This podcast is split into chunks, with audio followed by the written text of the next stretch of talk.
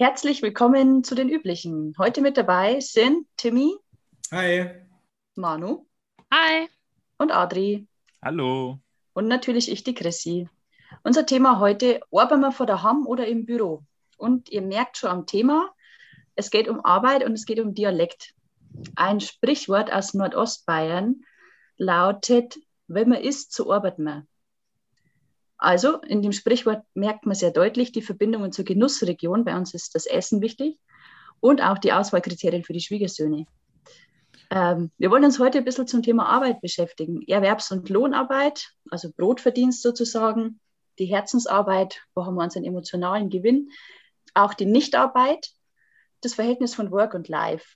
Und so, was ist uns an unserer Arbeit wichtig? Das Geld, die Kollegen, die Kolleginnen, die Freiheit, die frische Luft, der Nutzen für die Allgemeinheit, etwas zu tun zu haben, das Können zu zeigen, das Lernen, die Herausforderung, die Verantwortung oder Hauptsache weg von zu Hause und kostenlose Getränke oder besonderes Ansehen. Also diese Motivation bestimmt, denke ich, zumindest teilweise unseren Berufswunsch. Und Berufswünsche ist das Stichwort von Adrian. Wir wollen heute einsteigen mit einem kleinen Ratespiel. Genau. Ähm, wir haben mal überlegt, ähm, also ich hoffe, es hat jeder überlegt, was er sich damals als Kind gewünscht hat zu werden. Ich fange jetzt nicht an, weil ich äh, bin ja hier quasi jetzt der Leiter des Ganzen. Ich würde sagen, wir fangen mit dem Jüngsten an, weil der weiß wahrscheinlich noch am besten, was er als Kind werden wollte. Bei mir hat es nämlich ein bisschen gedauert, bis ich drauf gekommen bin. Also Timmy, leg los. Ich, ich, weiß es tatsächlich noch und ihr dürft gerne mal raten. Es stand nämlich, ich weiß es, warum weiß ich es? Ähm, wir mussten im Kindergarten einen Zettel beschreiben und da haben wir draufschreiben müssen, das möchte ich mal werden. Den Zettel habe ich gefunden und da standen zwei Berufsbezeichnungen drauf. Und jetzt dürft ihr gerne mal raten. Polizist. Ich tippe auf Fußballer. Adri? Feuerwehrmann. Ah, ich tippe auf Lehrer. Mhm, also er war schon dabei, einer von den beiden. Müsst ihr euch bloß noch einigen. Wir haben viel Polizist. gesagt, einer von den beiden. Nein, einer eine... von meinen beiden Berufswünschen ach, so, ach, so, ach so, okay. Bleib bei Polizist. Ich bleib bei Lehrer. Die Fronten sind verhärtet, ich merke schon. ist er immer noch dabei? Es ist immer noch dabei, ja. Ja, dann nehmen wir Polizist. Dass die Manu glücklich ist. So. Dann, dann, machen wir doch die Manu noch glücklicher. Das ist einer der beiden Berufswünsche von mir. Ja. Und jetzt, wir den anderen auch noch raten? Der zweite ist noch nicht genannt worden. Ah.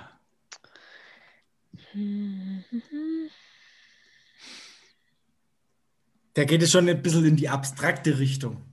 Abstrakte Richtung. Maler. Was ist denn eine abstrakte Berufsrichtung? Schriftsteller. Was weiß ich denn? Ist jetzt vielleicht nicht, ist nicht so. Innenarchitekt. Nein. er war im Kindergarten, da kennt er sowas noch nicht mal. Kann man jetzt nicht studieren oder so. Aber das wäre abstrakt. Metzger. Maler, Maurer, Metzger. Ich glaube, Bäcker. es ist nicht mal wirklich ein Beruf. Es ist eher eine Berufung. Fahrer. Nein. äh, Vater. Sänger.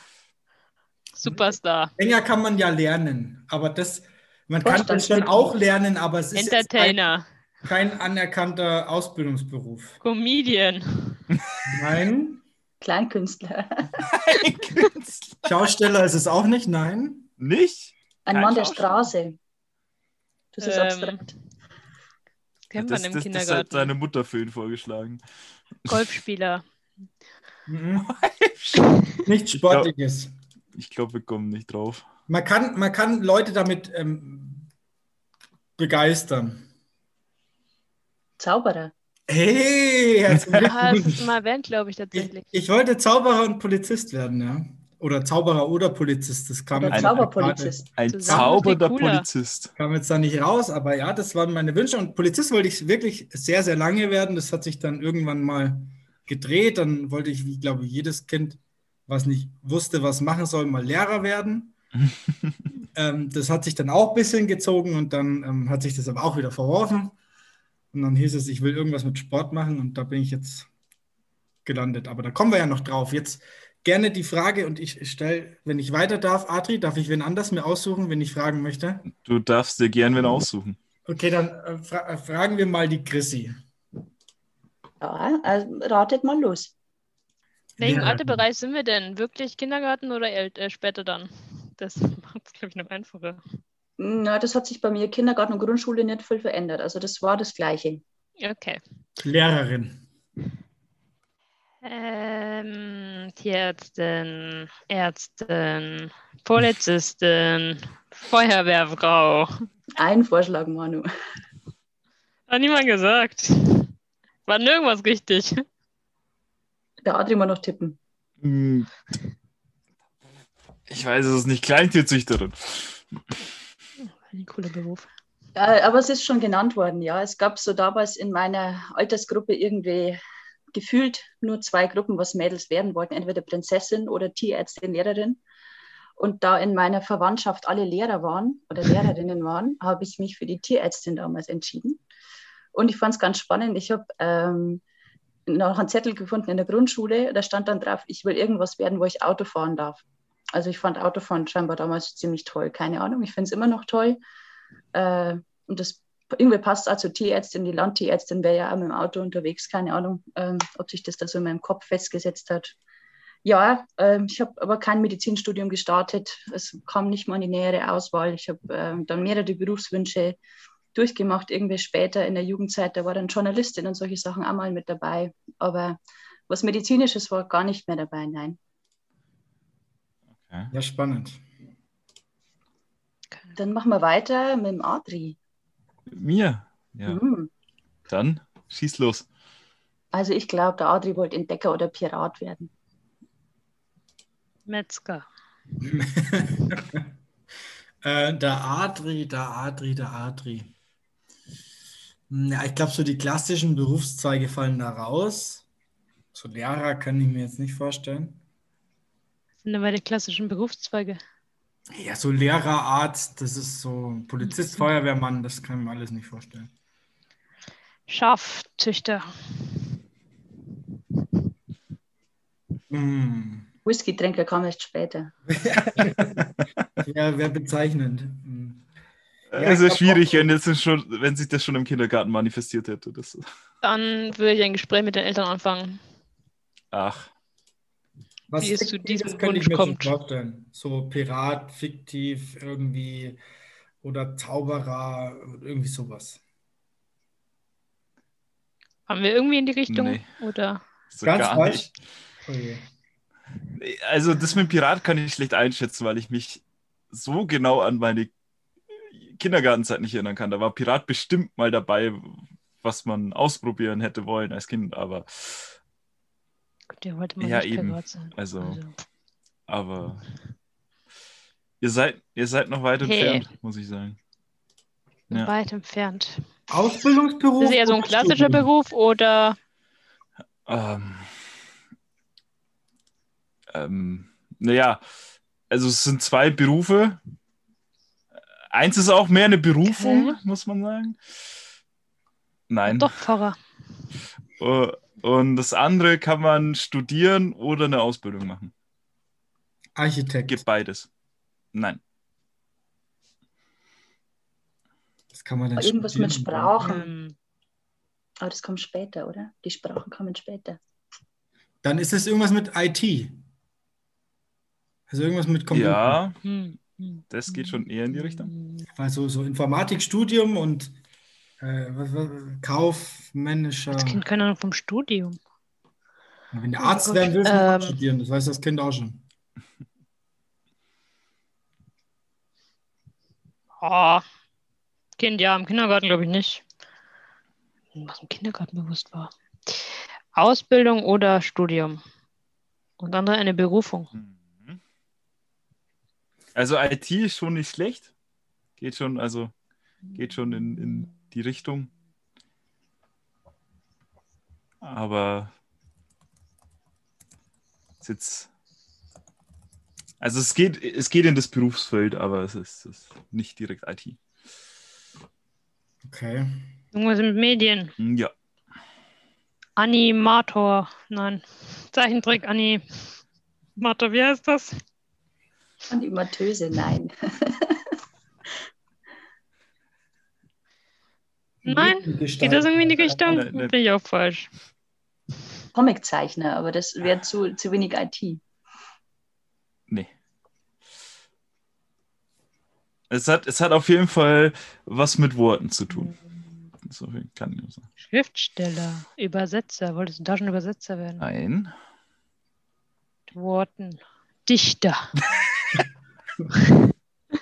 In Richtung Berufung. Barde, genau. Er wollte schon immer Barde werden. Nein. Das hat mit Computern und Worten zu tun. Äh, ja, programmieren, aber äh, Nee. so viele Worte sind da auch nicht. Äh, Du wolltest als. Autor bei. Wikipedia arbeiten. Ja, geht in die richtige Richtung, aber nicht bei Wikipedia. wir müssen eine Homepage machen. Nein. Hm, Keine Ahnung was. Ich wollte Spieleredakteur werden. Ah. Also die Leute, die die Spiele testen und dann die Artikel dazu schreiben. Mhm. Ja. Kann man in Bayreuth studieren, Gaming. Mm, Mittlerweile, ja. Das Oder halt Was ist dann die Berufung? Weil das ist nicht die Berufung, ähm, glaube ich. Hausmann. Also. Ach so. Hausmann. Ja? Vater und Hausmann. Als Kind. Ja, als Kind. Geil.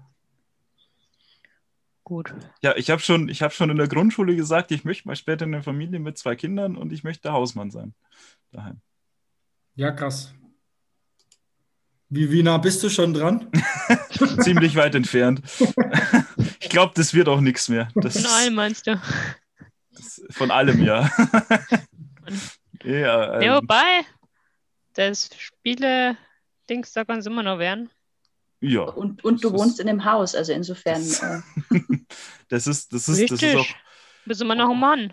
Also, heutzutage auch, glaube ich, einfacher als damals. Also kannst ja mit den ganzen Online-Ausgaben von diesen Zeitschriften und so weiter, glaube ich, leichter an, an also in dieses, in, in dieses Berufsfeld ja, reinrutschen. ich glaube, kann auch leicht im freiberuflich machen, genau. vermute ich mal.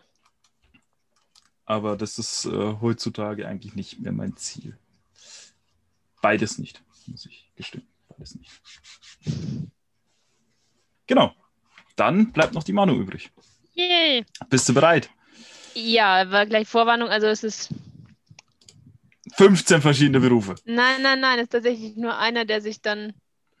Den hatte ich, als ich im Kindergarten war und in der Grundschule. Genau wie der Timmy hatten wir auch, ähm, dass wir es irgendwann mal zeichnen mussten, da wir im Kindergarten noch nicht schreiben konnten. Also habe ich das gemalt. Ähm, und danach hatte ich lange nichts. Wirklich. Aber es ist, ist kein klassischer Beruf, gleich mal so zur Verwarnung. Mhm. also ich tippe ja auf irgendwas Wissenschaftliches wie Astronautin, Chemikerin, irgendwie sowas. Prinzessin. Kein klassischer Beruf. Prinzessin. Das war richtig. Lokführerin. Nein, also Vielleicht mochtest du Züge als Kind. Das ist auch kein klassischer Beruf. das ist richtig.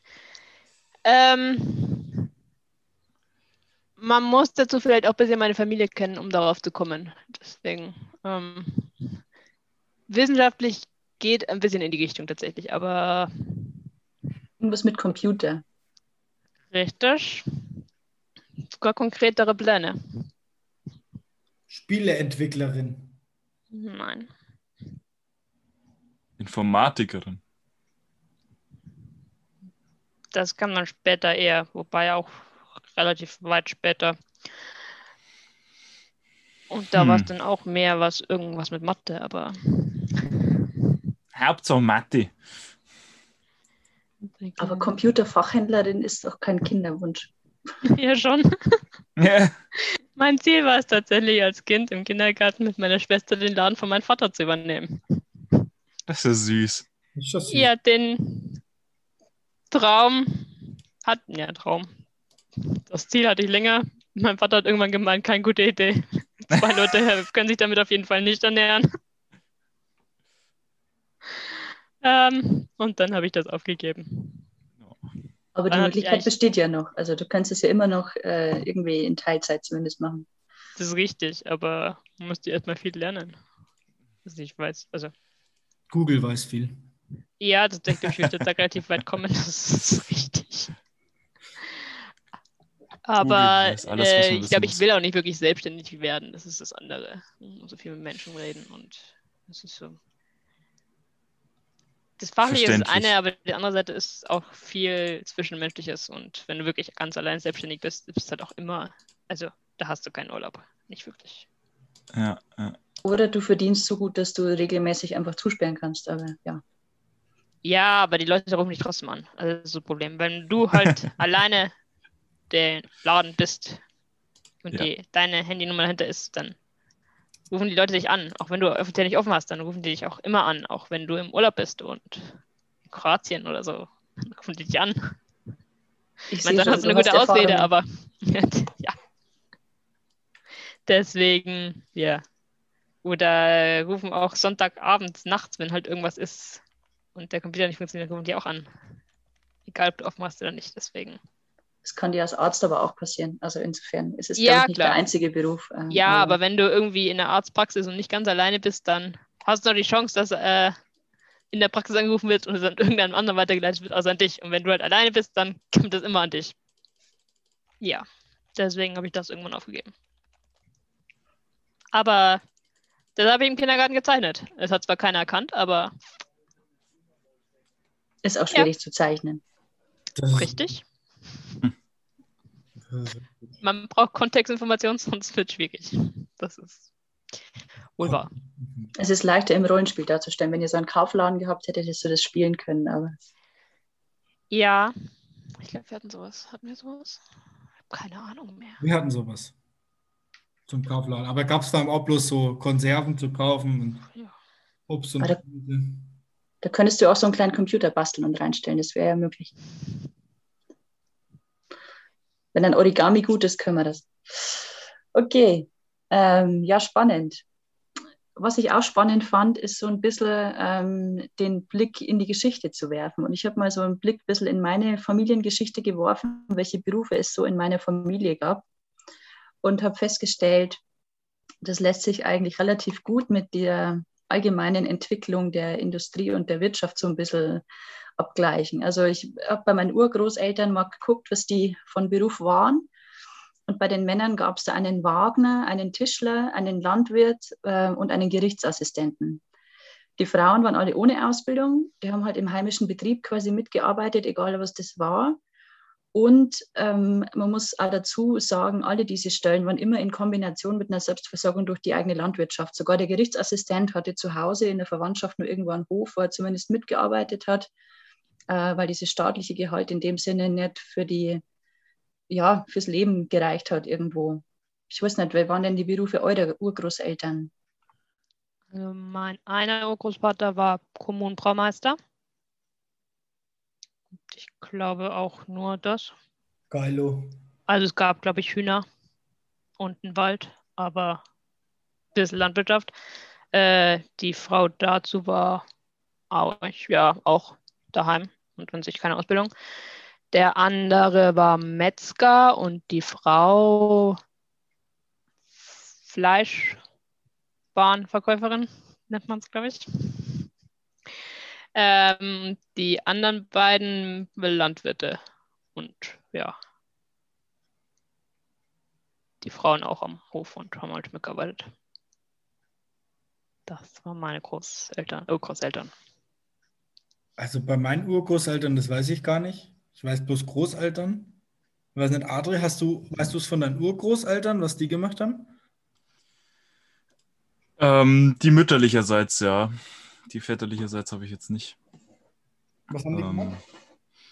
Also mein Urgroßopa, der hat vieles gemacht, der hat im Sägewerk gearbeitet. Also der hat nie was gelernt, muss man dazu sagen. Meine Oma hat gesagt, der hat nie was gelernt. Ähm, der hat zum Beispiel im Sägewerk gearbeitet, der hat als Gehilfe überall mit ausgeholfen, wo es halt ging. Und später hat er dann ähm, tatsächlich das Bürgermeisteramt übernommen. Also, Auch genau, war po politisch engagiert. Naja, das äh, war zwar nur von einem, von einem kleinen Dorf, sagen wir es jetzt mal, aber ähm, ja, und halt nebenbei noch Landwirtschaft und Wirtshaus zu Hause.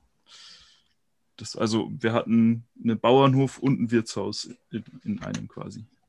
Das waren meine Großeltern, also meine Urgroßeltern, meine Großeltern haben das dann quasi die Landwirtschaft und das Wirtshaus übernommen.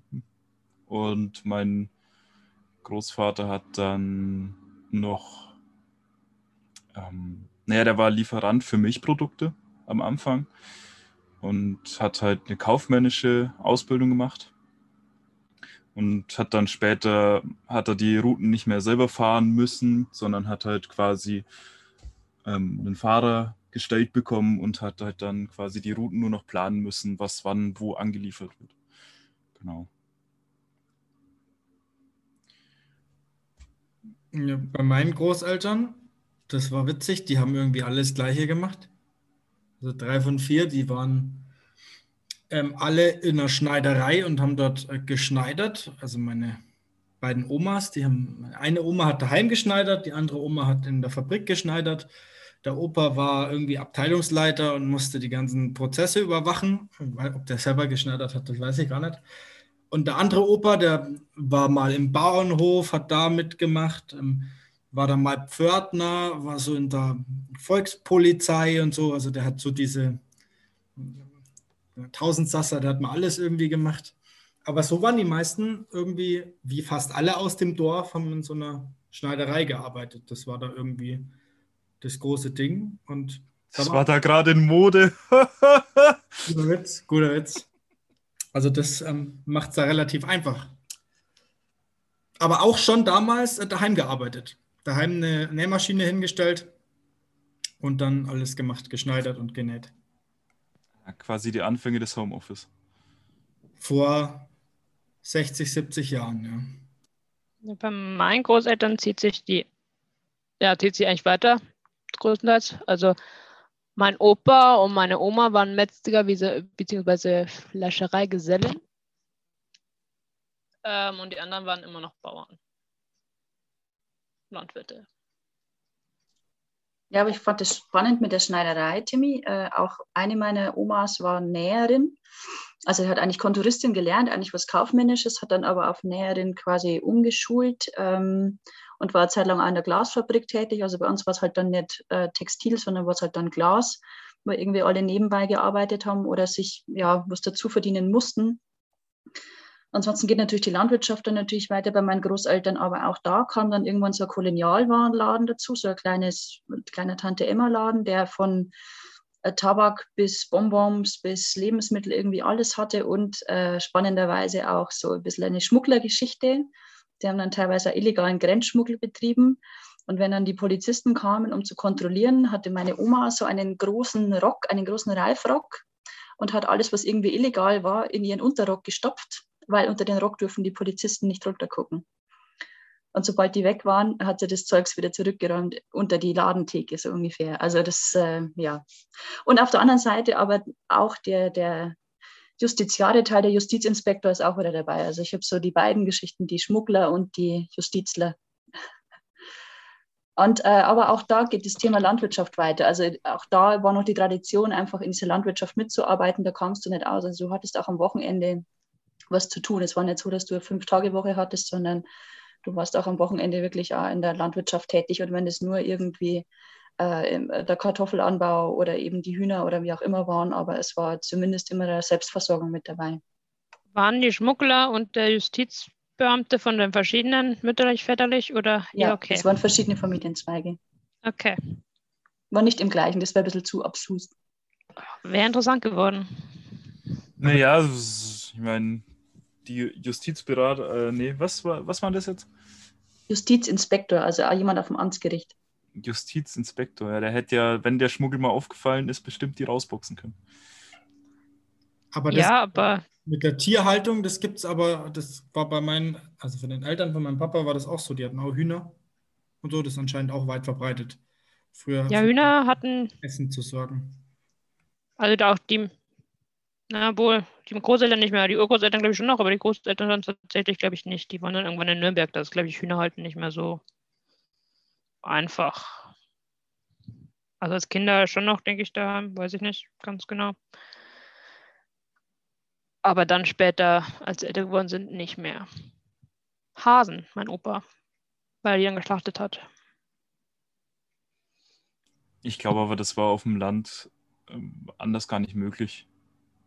Also du Ja. musstest dich ja irgendwie selbst versorgen.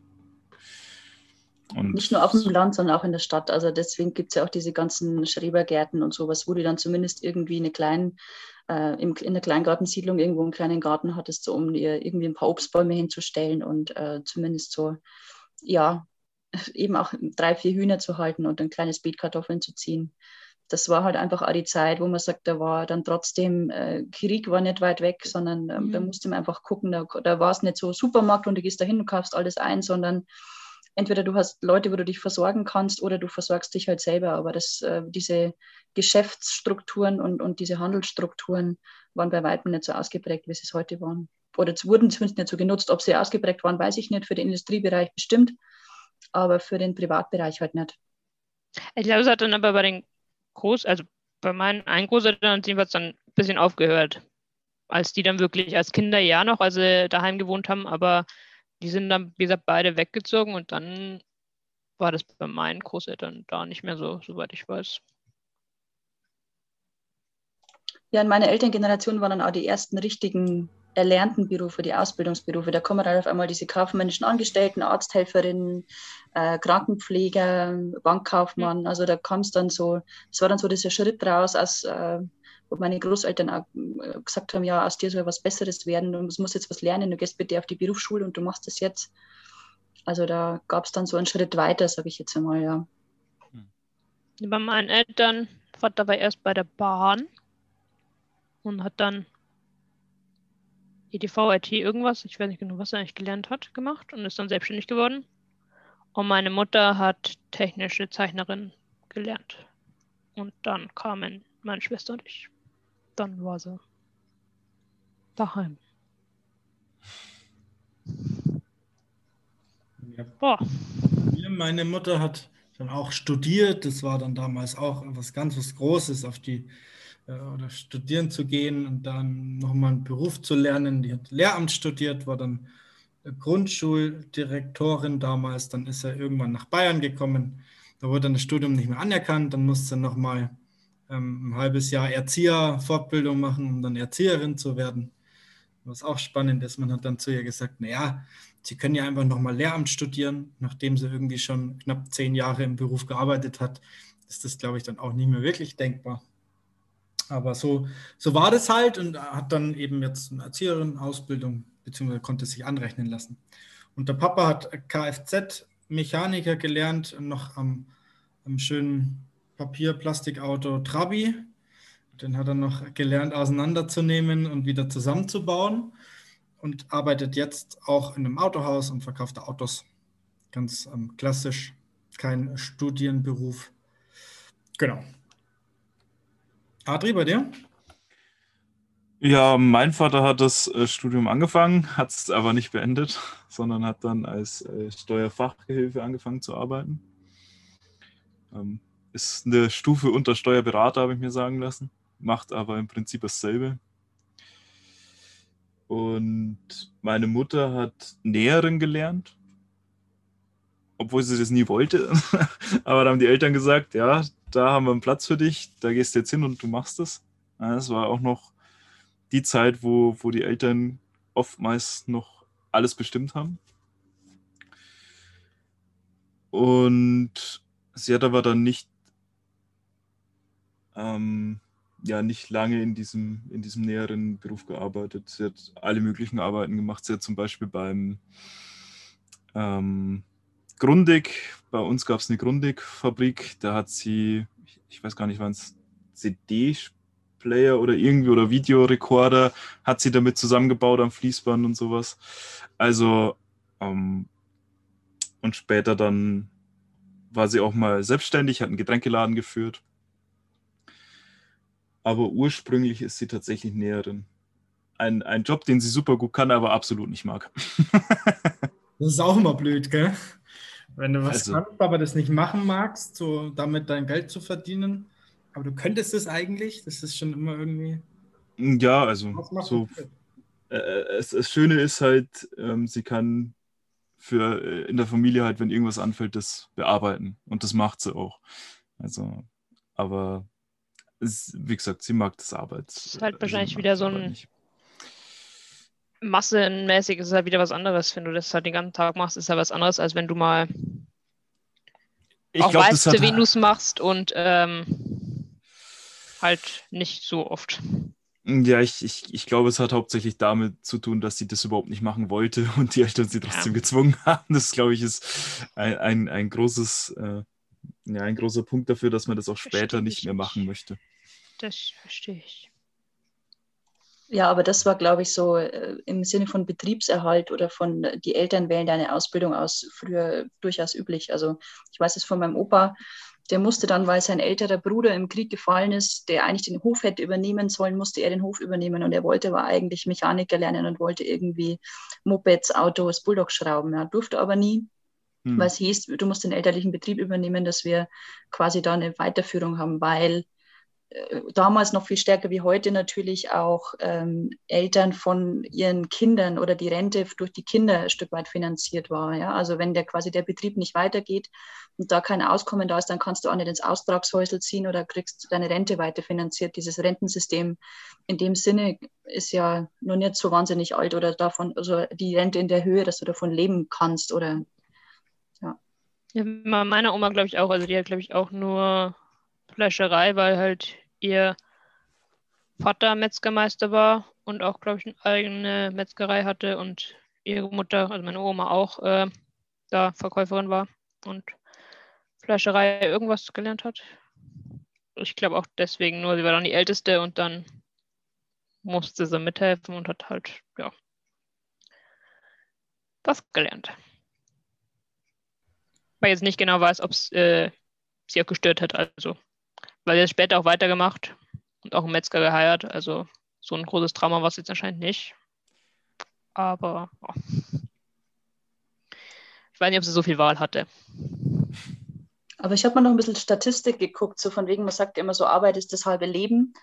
Ähm, und wenn man sich das für 1950 anschaut, dann kam man mit spätestens 16 in den Beruf, hat durchschnittlich 47 Jahre gearbeitet und hatte dann maximal fünf Jahre Rente bis zum Tod, wenn überhaupt. Also ähm, manchmal eher kürzer. Und das Ganze verglichen mit 2010, da, gibt, da geht es einen Berufseintritt mit 25. Wir arbeiten bloß noch 35 Arbeitsjahre und haben danach dann durchschnittlich 20 Rentenjahre. Also das ist, ähm, dieses Arbeitsverhältnis im Leben hat sich einfach ein Stück weit verändert. Allerdings hat sich natürlich auch der Durchschnittsverdienst verändert, wenn man sich anguckt. Um 1900 hat man 65 Mark im Monat verdient. Ähm, ja, natürlich ist es heute mehr in Euros, aber trotzdem klingt 65 Mark erstmal wahnsinnig wenig und ähm, war auch im Vergleich wahnsinnig wenig. 1930 waren es immerhin schon 170 Reichsmark. 1950 waren es dann 250 D-Mark oder 290 DDR-Mark. Ähm, 1980 geht diese Spanne zwischen West und Ost wirklich krass auseinander. Da waren es dann 2500 D-Mark oder 790 DDR-Mark. Da war einfach ein anderes wirtschaftliches System mit dahinter. Und ähm, heute sind wir bei einem Durchschnittsverdienst von 4000 Euro, also brutto im Westen. Davon die Männer 4150 und die Frauen 3580. Und bei einem Ostverdienst von 3150 Euro. Also man sieht noch äh, quasi, wo Abstufungen sind in dieser ganzen Geschichte. Und wenn man das Ganze vergleicht mit, den, mit dem Lebensstandard, der damals geführt wurde und der heute geführt wird, dann kann man sagen, dass 1985 schon eine vierfache Kaufkraft im Vergleich zu 1925 bestand. Also ähm, die Löhne wuchsen wesentlich stärker als die Kosten der, für die Lebenhalt, Lebenshaltung, also sowohl Lebensmittel als auch Wohnung als auch ähm, solche Verbrauchsgüter. Und heute können wir uns wesentlich mehr leisten. Ich weiß, die Studie habe ich jetzt nicht nachgeguckt, aber es gibt äh, eine Zählung, wie viele Gegenstände die Leute früher in ihrem Haushalt hatten. Und wir haben heute ein mindestens hundertfaches dessen, was Leute in der Generation vorher quasi in ihrem Haushalt hatten. Und das, ähm, ja, das merkt man so auch in der Haushaltsgröße. Die Haushaltsgrößen nehmen ab. 1925 waren noch im Schnitt vier Personen in diesem Haushalt und mussten von diesem Geld leben. Und heute sind wir bei zwei Personen. Also Die Verhältnisse verschieben sich massiv. Und es passt, weil ich es vorhin gesagt habe, zu dieser Entwicklung der Sektoren in der, in der Wirtschaftswelt. Also der erste Sektor, der Primärsektor wird ja die Landwirtschaft genannt, also die Herstellungsberufe. Der zweite Sektor ist dann Handwerk und Industrie, die Verarbeitung. Und der dritte Sektor, der heute der stärkste ist oder auch schon wieder im Gehen ist, sind die Dienstleistungen. Und als vierter käme dann jetzt so oder kommt neu der äh, Hochtechnologiesektor mit Information und Kommunikation, also alles, was irgendwie Daten, Wissen betrifft. Und ganz neu wird gehandelt, dass es einen fünften Sektor geben soll in Richtung Tourismus, Freizeit, Wellness, Unterhaltung, also diesen ähm, Bereich außerhalb der Arbeit eigentlich. Ja, das fand ich eine ganz spannende Geschichte und hat sich ein Stück weit durch den, den Blick auf die Berufe äh, meiner Großeltern und Eltern äh, bestätigt. Und ja, also es ist spannend, wie sich Sachen verändern und ähm, deswegen zu sagen, früher war alles besser, finde ich falsch. Früher war manches anders. Man muss es, glaube ich, immer von diesen beiden Seiten dann auch betrachten und zu sagen, es waren andere Bedingungen. Und wenn man sich eben überlegt, dass wir heute irgendwie, um uns ähm, einen Anzug zu kaufen, nur noch 13 Minuten arbeiten müssen und 1960 musstest du 67 Minuten dafür arbeiten, dann hat, merkt man schon, ähm, wo sich da auch Arbeit verändert hat. Für einen Anzug 13 Minuten arbeiten. Von deinem Durchschnittsverdienst her gerechnet, und damit du dir einen Anzug kaufen kannst, musst du nur noch 13 Minuten arbeiten, ja. Und da halt auf den Anzug drauf an. Aber was, was aber da kostet der Anzug ein paar Euro. Ich kann ja bloß die Rechnung für die Waschmaschine sagen. Für die Waschmaschine sind es 220 Stunden 1960 und heute angeblich nur noch 21 Minuten. Für eine Waschmaschine? Mhm. Das heißt, ja, eine Waschmaschine kostet Rechnen wir mal günstig. Das passiert zwar nicht, aber 100 Euro. Wenn ich davon Sehr günstig. 21 Minuten arbeite, dann bräuchte ich ja einen Stundenlohn von über 100 Euro. Also über 200 Euro. Fast 300, 300 Euro. Das ist ja unglaublich. Kommt mir auch gerade ein bisschen hoch vor. Aber. Ah, die, die, wir sind ja nicht hier bei hart. Ja, die, die, die werden halt beim vom Durchschnitts, Durchschnittsgehalt von, keine Ahnung, von 4000 Euro ausgehen, oder? Ja, aber dann haben wir, einen Stundenlohn von 25 Euro. Ja. Oder 20 Euro. Siehst du mal. Du verdienst einfach zu wenig in der heutigen Zeit, Timmy. Du musst besser verhandeln.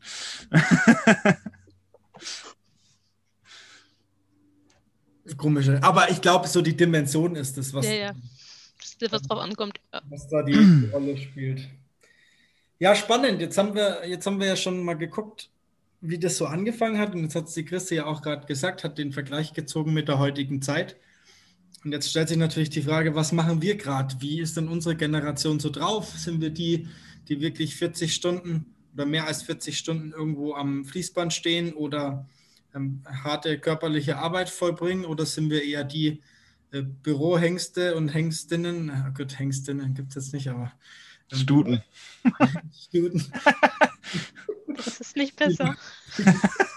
Das ist aber die korrekte Bezeichnung, wenn er die, die, die Analogie verwenden möchte. Ähm, also sind wir dann eher die Leute im Büro und eigentlich nur Teilzeit oder ähm, mit möglichst viel Homeoffice-Möglichkeiten. Das wäre jetzt mal ganz spannend rauszukriegen. Und da wäre es einfach mal klasse, wenn wir ähm, die Hand heben, haha, bei einem Podcast. Nein, aber zumindest ähm, mal äh, sagen, wie es denn bei uns gerade ausschaut. Arbeiten wir Vollzeit, arbeiten wir Teilzeit, sind wir im Homeoffice, sind wir im Büro ähm, und was uns eigentlich jetzt so, ähm, wäre das für uns denkbar, das jeweilig andere zu tun. Das wäre mal ganz spannend. Adri, wie schaut es denn aus? Ja, ich mo arbeite momentan Teilzeit mit Kindern zusammen, mit Kindern und jungen Erwachsenen ich würde jetzt nicht sagen, es ist harte körperliche Arbeit, aber harte psychische Arbeit. Kinder sind oftmals nicht ganz einfach und ich möchte, ich möchte jetzt auch nicht eigentlich negativ drüber reden, aber man merkt teilweise schon von Jahr zu Jahr, wie bei vielen Kindern die Erziehung schleifen gelassen wird möchte auch nicht sagen, dass wir unbedingt in unserer Kindheit besser waren oder dass wir mehr Respekt hatten. Aber es fühlt sich doch so an, als ob gewisse Sachen nicht mehr so vermittelt werden. Also, dass man Respekt haben soll vor ähm, Aufsichtspersonal, dass man vor Älteren Respekt haben sollte, dass man sich, dass man auch mal, wenn, wenn man, dass man sich einen Scherz erlauben kann, aber wenn dann entgegengeschossen wird, dass halt ähm, auch die Grenze dann erreicht ist und diese, diese, diese Grenzen verschwimmen immer mehr, habe ich zumindest das Gefühl. Genau. Aber das ist eine Arbeit, die kann man schlecht von zu Hause aus erledigen, auch wenn momentan die Lage für Schule und Lehrer und ich weiß es nicht, wie es ähm, beim Kindergarten, schätze ich mal, ist es alles so, so weit wie es geht in Präsenz, aber die Schulen haben es ja versucht, im Homeoffice für die Kiddies quasi zu managen. Und es hat nicht gut funktioniert, muss man ehrlich gestehen, was hauptsächlich aber auch daran liegt, dass die Schulen nicht dafür ausgerichtet sind bei uns in Deutschland. Großes Problem. Anderes Thema aber.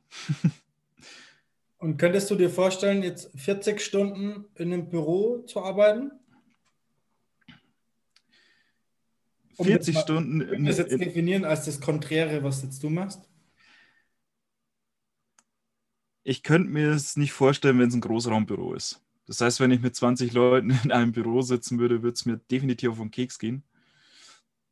Aber ich könnte mir schon vorstellen, Vollzeit in einem Büro zu arbeiten, wenn es auch entsprechende mh, hm, Möglichkeiten gibt für, für Teilzeit. Ich kann mir die Arbeit selber einteilen. Ich kann quasi mich fokussieren auf Arbeit. Ich kann, ich habe mein eigenes Zimmer, beziehungsweise, also mein eigenes Büro, beziehungsweise teile mir das mit einer Person und dann wird es ganz gut funktionieren, würde ich behaupten. Aber so ein Großraumbüro-Mensch bin ich nicht. Das würde bei mir nicht funktionieren. Alright, vielen Dank. Manu, wie schaut es bei dir aus? Was machst du so den ganzen Tag? Von 9 bis 5 oder nur halbtags? Leider früher bis 5. Ähm, ich äh, bin Entwickler, also ich programmiere hauptsächlich. Ähm, und momentan haben wir mehr Homeoffice, also sind wir bei äh, Ziel sind 20 Prozent, die im Büro sind und 80 Prozent sollten im Homeoffice sein. Ähm, wir sind jetzt so beim Drittel.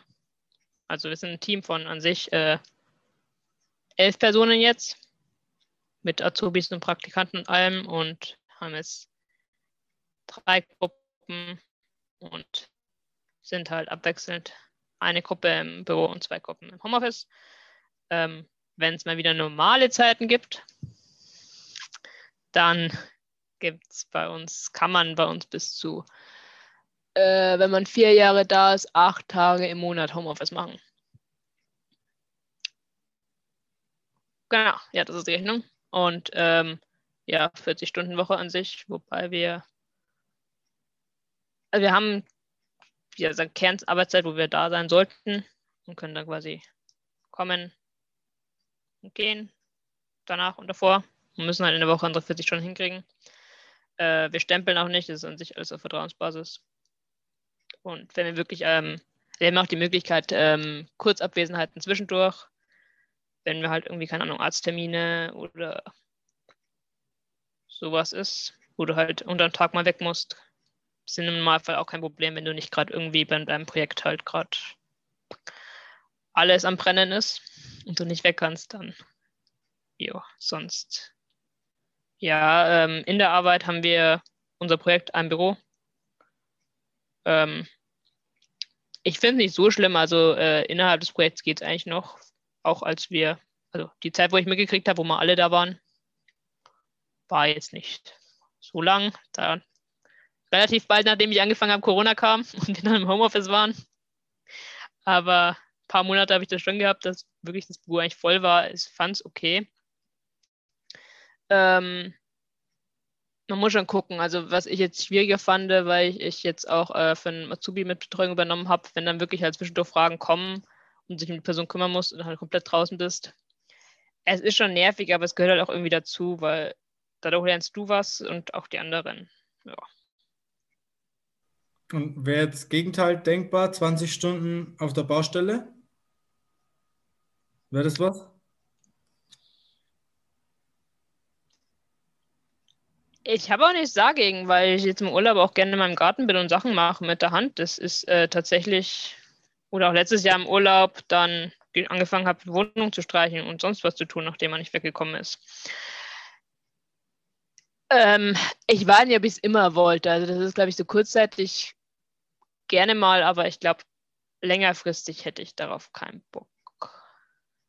Das ist so projektmäßig und dann sehen, dass auch wirklich was geschieht, ist cool so Haus bauen oder sowas oder auch streichen oder also dass du wirklich dein Ergebnis gleich siehst und was in der Hand hast. Ähm, aber ich bin dann meistens auch ganz froh, wenn es erledigt ist und ich dann sowas erstmal in näherer Zukunft nicht mehr machen muss.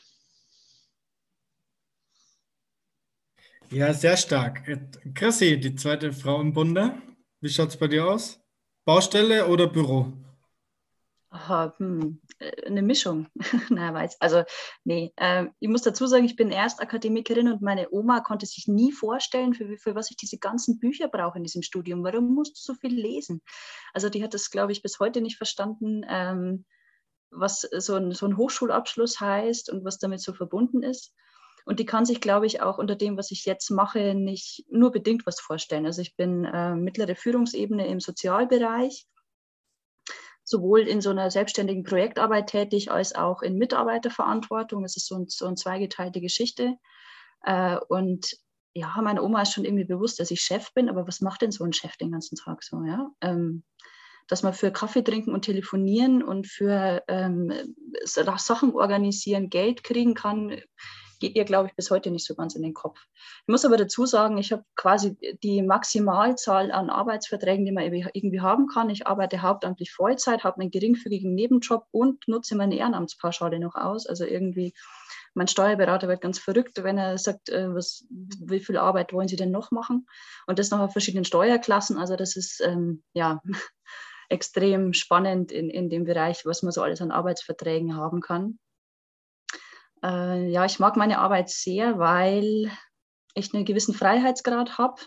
Ich habe auch eine, eine, eine, flexible Arbeitszeit, aber mein Chef ist jemand, der sagt, naja, du kannst, kannst nach Hause gehen, wenn die Arbeit fertig ist. Ähm, aber das heißt eben auch die Bereitschaft, Überstunden zu machen, wenn die Arbeit nicht fertig ist oder wenn du gebraucht wirst. Das ist aber, glaube ich, ganz normal, sobald man irgendwie in der Führungsebene ist oder Mitarbeiterverantwortung hat, dass man auch gewisse Erreichbarkeiten erfüllen muss und, und sagen muss, ähm, und wenn, und wenn du um dreiviertel vier rausgehst und es spricht dich noch jemand an und braucht dringend eine halbe Stunde Krisengespräch, dann kriegt er diese halbe Stunde Krisengespräch.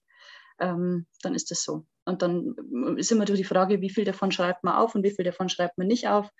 Fand ich vor einem Jahr, glaube ich, mal ganz spannend, wo mein Chef mich gefragt hat, wie viel arbeitest du momentan eigentlich? Und ich musste kurz überlegen, was jetzt überhaupt in meinem Arbeitsvertrag steht, wie viele Stunden da drin stehen.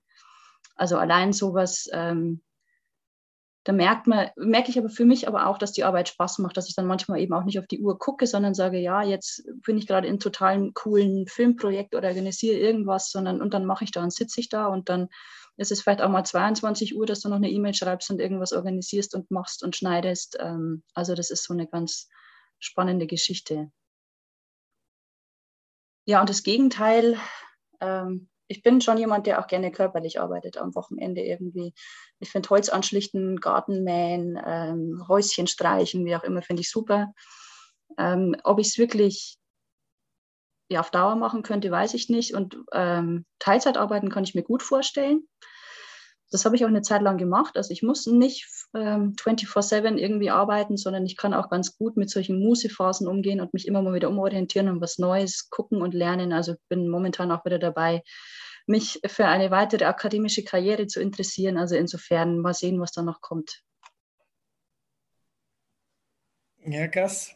Ähm, bei mir, ich arbeite 40 Stunden im Büro in einem Sportverband und ähm, ja, sitze in einem Einzelbüro, habe meine FSJlerin, Praktikantin, Praktikant, FSJler sitzt quasi vor mir, darf mich unterstützen bei meinen Aufgaben, was ich sehr gut finde, insofern es welche gibt. Ähm, ja, und ich, wir haben Gleitzeit, wir haben Homeoffice, wie wir wollen. Das hat sich jetzt vor allem durch die Pandemie eben so ergeben. Davor hatten wir immer nur 20 Prozent der Wochenarbeitszeit, wo wir daheim arbeiten durften. Ähm, seitdem die Welt ein bisschen anders tickt, dürfen wir arbeiten, wie wir wollen. Dann gehe ich manchmal ins Büro und gehe dann Mittag wieder heim und mache dann daheim am Esstisch weiter oder mache was am Wochenende. Das hat sich halt schon verschoben. Früher ist man mal auf Dienstreisen gefahren, ist dorthin geflogen. Das ist halt jetzt gerade alles irgendwie weg. Macht viel online, deswegen ist es dementsprechend auch egal, wo man ist. Hat jetzt nicht mehr so viel Versand zu machen, hat man auch umgestellt. Macht das alles irgendwie ein bisschen digitaler, versucht es zumindest. Wenn dann die Zeiten mal wieder oder die Zeiten wieder normaler werden, dann ist man natürlich mehr im Büro, dann hat man auch mit Kolleginnen und Kollegen mehr zu tun. Ich glaube, das ist was, was mir fehlen würde, wenn ich irgendwie so selbstständig wäre und daheim irgendwas am Computer mache, so diese, diesen Austausch mit anderen Leuten, das wird mir, glaube ich, sehr abgehen. Aber ich könnte durchaus auch 20 Stunden arbeiten, jedoch nicht auf dem Bau oder nicht irgendwas Praktisches. da bin ich äh, der ganz falsche Mensch dafür. Äh, wenn dann schon irgendwas, wo ich meinen Kopf brauche und irgendwie irgendwas ja, entwickeln kann, am Computer irgendwas machen kann. Das ist schon eher meins, aber auch sehr, sehr gerne Teilzeit wenn da das äh, Ding mit dem Geld nicht wäre, also wenn, wenn ich aufs Geld nicht schauen müsste, dann würde ich jetzt, glaube ich, Teilzeit arbeiten. Da mir aber Geld im Moment ja irgendwie auch wichtig ist und ich mit weniger auch nicht so wirklich zur Rande kommen wird, ist das eigentlich gerade nicht so wirklich eine Option. Und ich glaube, ähm, also ich, glaub, ich kenne, glaube ich, wenig Leute, die von sich behaupten würden, wenn das Geld passt, würden sie nicht 20, würden sie keine 20 Stunden arbeiten, sondern die wollen immer 40 Stunden arbeiten. Also ich glaube, dass das nicht so vor allem in unserer Generation nicht so die Maxime ist oder die, das maximal Mögliche. Ich glaube, wenn, wenn, wenn man mit dem, was man, was man tut, wenn man da über die Runden kommt und einigermaßen gut leben kann, dann wird, glaube ich, auch jeder weniger arbeiten, wenn das möglich wäre. Ich weiß nicht, wie ihr das seht. Also ich muss die Diskussionen schon immer wieder mal führen. Es gibt Menschen in meiner Verwandtschaft, die sagen, wir sind nur mittlere Führungsebene, du könntest doch auch Geschäftsführung, dann mach doch mal. Du bist doch klug und du kannst es und du kriegst es hin. Äh, wo ich mir denke, ja, könnte ich, ähm, will ich aber nicht. Also nicht wegen der Verantwortung, ähm, die, die könnte man klug aufteilen, das wäre nicht das Problem, aber ich habe dann das, den Eindruck, dass meine, meine Work-Life-Balance ein bisschen flöten geht, also wenn zu wenig Life übrig bleibt. Je höher du in der, im Verantwortungsranking steigst, desto mehr bist du natürlich auch versucht, dann irgendwie ständig im Job zu sein und da zu sein und dich zu kümmern. Und ich liebe meine Ehrenämter, also das und die, die so ganz anders sind als mein Hauptjob, die mehr in eine kreative Richtung gehen, die ähm, nochmal in eine ganz direkte Arbeit mit Menschen gehen. Also wo ich einfach nochmal was ganz anderes mache als das, was ich sonst irgendwie im Büro mache. Und das wäre mir schon wichtig, das auch weiterhin führen zu können. Deswegen ähm, sehe ich diese Karriereoption nicht so. Also wie gesagt, die Diskussion muss ich öfter mal führen, ja, und für die, das sind aber auch Leute in meiner Generation, die sich nicht vorstellen können, nicht Vollzeit arbeiten zu wollen und nicht Chef werden zu wollen. Also solche Leute gibt es auch noch. Also ich will auch nicht wirklich Chef werden und also bei mir ist weniger quasi mit dem Aufstieg, da ich jetzt auch angefangen habe, wirklich richtig zu arbeiten nach dem Studium, aber mehr, das, dass ich tatsächlich nicht in eine große Stadt gegangen bin und eigentlich quasi daheim geblieben bin am Land bei uns, wo es halt, hast du ja trotzdem noch einen Unterschied, wenn du in eine Großstadt gehst und hast du halt andere Firmen, die für das gleiche durchaus mehr zahlen als ähm, bei uns ja eher ländlichen Bereich, wo doch die Auswahl geringer ist oder Angebot an Jobs geringer ist. Aber für mich war es auch eher, ich will nicht in die Großstadt und wo wir schon mal hatten, Diskussionen Land und Stadt, ähm, da eher, also ich arbeite, also ich ziehe nicht in eine Großstadt, um zu arbeiten, damit ich mehr Geld kriege, um mir das teurere Leben in der Stadt zu leisten zu können. War für mich die Entscheidung, dass ich da bleibe und ja, ich finde es schön hier. Das Geld ist nicht unbedingt das Wichtigste bei mir. Aber ich sehe es bei uns, ähm, also mit dem Geld, was, was Einsteiger bei uns verdienen, wenn sie auf so Sachbearbeiterstellen kommen, da würdest, würdest du, glaube ich, auf dem Land okay leben können, aber in der Stadt wird es dann schon schwierig. Also wir sind jetzt nicht die, ähm, die Partei in Anführungsstrichen, die da horrende Summen zahlt an, an die untere Stellen oder an untere Stellen. Da muss man dann schon aufpassen, was bei uns halt viel ist. Und das ist, glaube ich, das große Plus äh, von diesem Sportbereich. Man hat halt da viel ideellen Wert und dann gehen halt manche ähm, in einen Verband oder in einen, in einen Club und machen dort ihre Arbeit auch für weniger Geld, weil sie sich einfach damit identifizieren können, weil das einfach denen ihr Hobby ist und das sie zum Beruf machen wollen. Aber die horrenden Summen äh, bekommt bei uns. Weil du dann wieder an dem Punkt bist, dass du es dir leisten können musst, Kolleginnen sowas zu machen. Das ist richtig. Aber dann natürlich nach oben, also Geschäftsführung, ähm, mittlere Ebene, dann geht da schon was.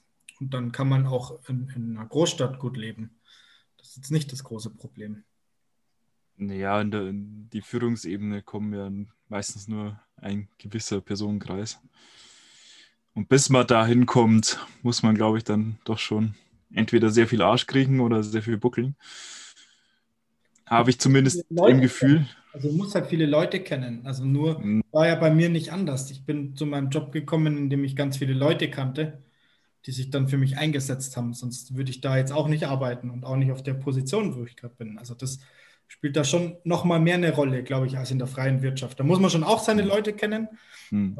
In so einem Tech-Unternehmen kannst du dich irgendwie von unten hocharbeiten durch gute Arbeit und so weiter. Dann irgendwann ist Schluss, dann brauchst du auch die Kontakte.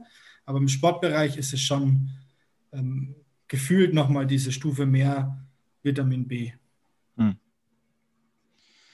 Ja, also man hat auch oft das, also das Gefühl, dass, dass, dass die, die Leute unten, ne, die, die man ja definitiv braucht und die auch gute Arbeit leisten, aber halt nicht entsprechend entlohnt werden für die Arbeit, die sie leisten das, das ist, glaube ich, oft auch einfach das Problem.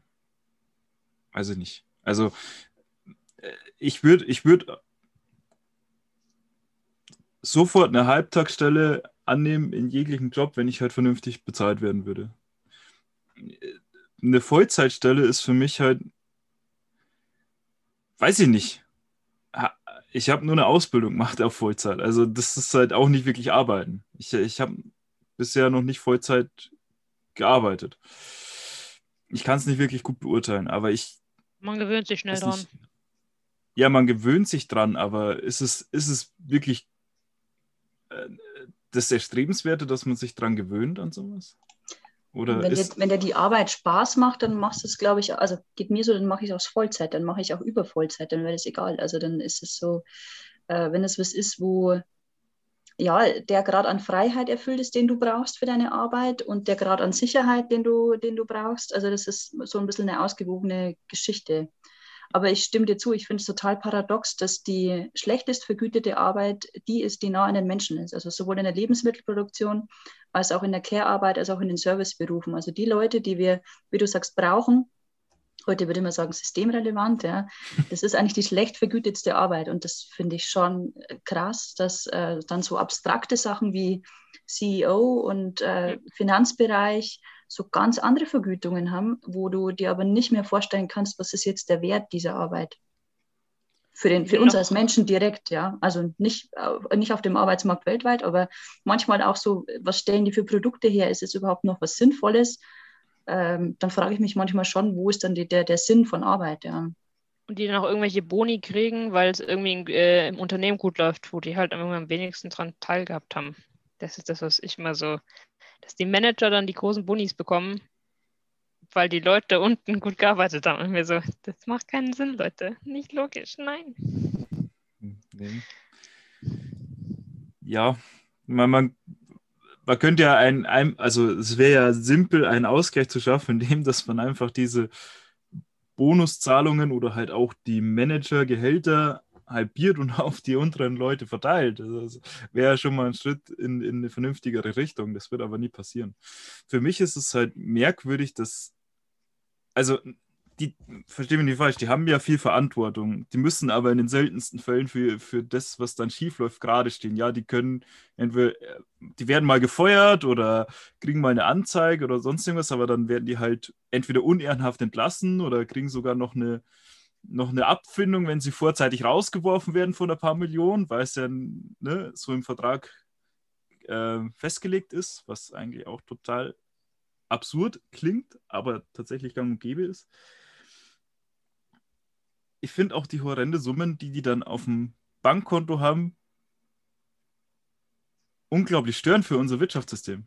Also, ich meine, es wird ja immer gesagt, man muss das Geld im Umlauf behalten und investiert und gebt das euer Geld aus. Aber wenn du halt hörst, dass es so viele Millionäre und Billionäre und was weiß ich nicht gibt auf dieser Welt, dann finde ich das schon extrem ironisch. Wenn es heißt, ja, investiert doch ihr mal in den lokalen Handel oder gebt euer Geld aus und kauft euch das und das, um die Wirtschaft anzukurbeln. So, ich meine, die Leute das können macht, das, machen die schon auch. Also die kaufen sich halt dann quasi den dritten Porsche oder so. Also das ist halt dann irgendwo dann ein Mehr an, an Sachen. Schon, aber, die, schon, aber, aber die, die, die kriegen ja das Geld, was sie für den dritten Porsche ausgeben, allein durch Zinsen wieder rein. Also das ist, die, die, lassen, die, die arbeiten ja nicht mehr selber, sondern die lassen das Geld für sich arbeiten. Und ähm, ja, können sich das halt einfach leisten. So. Und die könnten mit einem Fingerschnipp quasi jede Wirtschaft ankuppeln, die sie wollten. Sie tun es halt einfach nicht, weil sie ihr, ihr Geld weiter für sie arbeiten lassen wollen. So, das, In der Schweiz gibt es, glaube ich, eine Gesetzesinitiative oder sogar ein Gesetz, dass quasi der Oberste der Firma nicht mehr als zwölfmal so viel wie der Schlechtverdienendste in der Firma verdienen darf. Ähm, das ist immer noch sau viel, je nachdem, äh, mit, was du, mit welchem Einstiegsgehalt du anfängst, aber es ist zumindest eine Begrenzung und es ist nicht so limitless, ja. Es ist nicht so mhm. ähm, beliebig manchmal, wie es bei uns auch ist. Was ich fast noch ein bisschen schlimmer finde, was heißt schlimm, ja, aber was ich krasser finde als diese horrenden Managergehälter sind manchmal Sachen, die im Bereich Sport oder äh, so bezahlt werden, wo du da denkst, äh, na klar hast du eine gewisse Zeit, wo du sportlich aktiv bist und wo du deine Karriere voranbringen willst, aber wenn du, keine Ahnung, ähm, nehmen wir mal die bösen Profifußballer, wenn du Profifußballer bist, was die teilweise für Ablösen kriegen und Verdienste haben, wo ich mir denke, äh, also das, das ist so, steht in keinem Leistungsverhältnis mehr irgendwo. Da muss man klar natürlich auch den Profi- und Profibereich vom Breitensport, Amateursport unterscheiden. Also ähm, nimmt man jetzt die Fußball-Bundesliga, dann ist es natürlich in aller Munde, was da verdient wird. Ähm, ob zu Recht oder nicht zu Recht, das macht sich jeder selber sein Bild und ich glaube, dass das Bild auch nicht groß auseinandergeht. Ähm, aber so in diesem Amateurbereich und auch in den Amateurverbänden, da ist, wird immer gemeint, na, man kommt ja irgendwie aus dem Sport und vielleicht auch aus der Sparte Fußball, aber da ist dann, ähm, da rollt der Rubel nicht mehr so da kann man äh, träumen von Millionen Gehältern. Das ist aber dann auch natürlich das Problem, schaut man sich die Struktur an, sind die ganzen Profiabteilungen oder viele Profiabteilungen ausgegliedert, arbeiten dann unter irgendwelchen Aktiengesellschaften oder KKGs oder wie auch immer GmbHs. Und in dem unteren Bereich sind es halt die EVs und die haben ja zwecks der Gemeinnützigkeit auch immer ein bisschen das Problem, nicht diese horrenden Summen auszahlen zu können, weil eben sonst die, die Steuerbefreiung oder die Steuererleichterungen nicht mehr so greifen. Also da muss man schon differenzieren und darf natürlich nicht den ganzen Sport über einen Kamm scheren. Das ist dann immer ein bisschen, man wird da immer gern am Profibereich gemessen, obwohl es dann im unteren Bereich komplett in die andere Richtung geht. Aber weil du gerade sagst, Gemeinnützigkeit, also selbst so ein Riesenverband wie der ADAC mit so und so viel Geschäftssparten ist noch gemeinnützig. Und das äh, sind so Absurditäten, wo ich mir denke, wie viel plus im Jahr darf ich denn machen, um noch äh, quasi, oder also natürlich wird es umgerechnet, damit es nicht so als Plus direkt auftaucht, aber wie groß kann ich denn als Firma sein, um noch als gemeinnützig zu gelten? Also da ist deutsches Steuerrecht nochmal eine sehr ja, intransparente Angelegenheit. Die, die, andere Frage, die ich mir eben stelle, ist, ist auf der anderen Seite eben, wie, wie, gehen wir denn mit unseren Arbeitslosen um? Welches Bild haben wir denn von, von Arbeitslosen? Welchen Status verbinden wir auch mit Arbeitslosigkeit? Es, man hört ja immer wieder, das Thema Mittelschicht hat so wahnsinnig Angst vor Abstieg und Arbeitslosigkeit. Geht mir jetzt persönlich nicht so. Ähm, da habe ich jetzt nicht so viel Angst vor, aber ich, kenne genügend Leute aus, aus meinem Umfeld, die sagen, es wäre das Schlimmste, irgendwie länger als zwei Jahre nicht im Job sein zu können. Mal so eine Auszeit zu machen oder wie auch immer selbst finanziert zu sein, ist was ganz anderes, als, als den, den Anschluss an den Arbeitsmarkt nicht mehr zu finden. Und äh, auch dieses Bild, wie andere dann mit ihnen umgehen, wie andere sie behandeln, wenn sie eben länger aus dem Job draußen sind und nicht mehr arbeiten können oder ja, das, das finde ich auch nochmal sehr prägend für das, wie die Gesellschaft bei uns ist. Also ich denke halt, ist auch schwierig. Also ich weiß es von meiner Mutter, die hat dann versucht, als wir älter waren, wieder in den Beruf einzusteigen und hat halt, also es war damals noch eine andere Zeit, aber ähm, hat halt nie eine Stelle gefunden, wo es auch schafft, trotzdem noch zwei Kinder ähm, großzuziehen und halt Teilzeit zu arbeiten äh, in ihrem Berufsfeld, wo sie auch gelernt hat. Deswegen verstehe ich diese Angst durchaus. Also, weil, also als ich dann drei war, hat meine Mutter wieder versucht zu arbeiten und hat das, bis ich 16 war, dann irgendwann wieder was gefunden. Also zwischendurch, glaube ich, ist es auch oft gegeben, aber eigentlich wieder versucht zu arbeiten und es nicht hinbekommen. Weil einfach auch das Arbeiten und Kinder gleichzeitig äh, damals noch nicht, also ganz am Anfang noch nicht so verbreitet war und ähm, dann später ähm, wirklich so war, dass wenn du länger draußen bist, du kaum mehr Chancen hast, auch deine Sachen noch, äh, dass deine Ausbildung und sowas auch noch anerkannt wird. Also in dem Bereich verstehe ich tatsächlich ein bisschen die Angst. Also ich verstehe die Angst auch, aber hauptsächlich da äh, oder deswegen, weil man, wenn man zum Beispiel Hartz IV beziehen muss, schon von den meisten Menschen abgestempelt wird oder ausgegrenzt wird. Also sobald man in dieses, in diese, in diese Sparte Hartz-IV-Empfänger fällt, wird man schon von den meisten Menschen ähm, diskriminiert aufgrund dessen. Ist jetzt egal, wie man persönlich ist oder ob man auch ein vernünftiger Mensch ist oder sonst irgendwas, sondern allein diese, diese, dieses Stigma von, von du, du bist jetzt im Hartz IV, du bist quasi weniger wert als wer anders. Oder du hast dich nicht genügend angestrengt oder du hast, du bist ein fauler Sack oder irgendwas. So, das sind so, das ist halt, und dann bist du halt sehr, sehr schnell sozial ausgegrenzt. Und das ist halt ein Problem, was ich an Hartz IV sehe. Also ein Jahr arbeitslos, wenn man vorher Vollzeit beschäftigt war und halt ein Jahr lang durchgearbeitet hat, ist ja gar nicht so schlimm, weil dann hast du ja noch die Bezüge von Arbeitslosengeld 1. Aber wenn, wenn man wirklich in dieses Hartz IV reinrutscht, dann ist es auch sozial nicht mehr leicht Anschluss zu finden. Ja, du kannst dir halt einfach gewisse Sachen nicht mehr leisten. Ne? Also du musst gut überlegen, kann ich dieses Monat wirklich essen gehen mit meinen Freunden oder ins Kino oder was kann ich mir leisten? Also da, ähm, wenn man sich diese Regelsätze anguckt, wird es dann schon, geht es in einen dramatischen Bereich, wo ich sage, da wieder auf die Füße zu kommen und sich da wieder hochzurappeln und zu sagen, ähm, ich finde wieder was und, und kriege auch das Selbstbewusstsein wieder her, wieder wirklich in die Arbeit zu gehen. Das ist nochmal ein ganz massiver Schritt, weil das eben was, auch sehr stark mit dem Selbstbewusstsein und mit dem, wie ich überhaupt leben kann, was macht, ja. Und wenn du irgendwann mal das Gefühl hast, ich bin überflüssig, die brauchen mich nicht, mein, mein Beruf, so wie ich ihn gelernt habe, ist weggefallen. Oder das, was ich mache, mache ich scheinbar zu schlecht für die äh, reguläre Wirtschaft. Also das macht schon auch was mit Menschen. Ne? Also da ist schon schwierig. Deswegen fand ich spannend am Anfang, Adrian, dass du gesagt hast, dein Kind, dein, dein Kindheitswunsch war Hausmann. Ähm, das ist auch ein Bild, was sich momentan wandelt. Ich sage jetzt mal, in meiner Klasse waren noch ein paar, die gesagt haben, ja, ich mache mein Abitur, aber dann möchte ich reich heiraten. Ich möchte eh nicht arbeiten gehen. Also dieses Haus-Frauen-Bild ähm, ist auch, sage ich jetzt mal, da noch verbreitet, verbreitet nicht mehr, aber es gab es noch. Mhm. Ähm, da stelle ich mir dann eben immer auch die Frage, wenn jemand sich bewusst entscheidet und sagt, ich bleibe äh, zu Hause, ich kümmere mich um Familie, das ist mir wichtig, egal ob Mann oder Frau, da wandelt sich auch ein Bild und äh, ich hoffe auch, dass sich in, in Richtung positiv wandelt und dass man auch ein bisschen mehr Wertschätzung für diese Familienarbeit hat, auch wenn es nicht immer vergütet ist. Und manchmal geht es ja mit Hartz IV einher. Also wenn das Familieneinkommen nicht reicht, dann kann es ja sein, dass derjenige, der zu Hause bleibt, trotzdem Grundsicherung bezieht. Hm. Ähm, aber das ist dann nochmal anders konnotiert.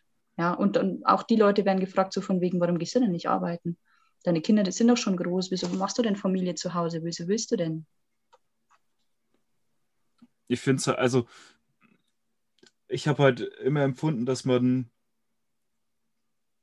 also meine Mutter war ja Haupt, also war ja eigentlich immer berufstätig, auch als wir klein waren. Hat halt immer nebenbei irgendwas gearbeitet.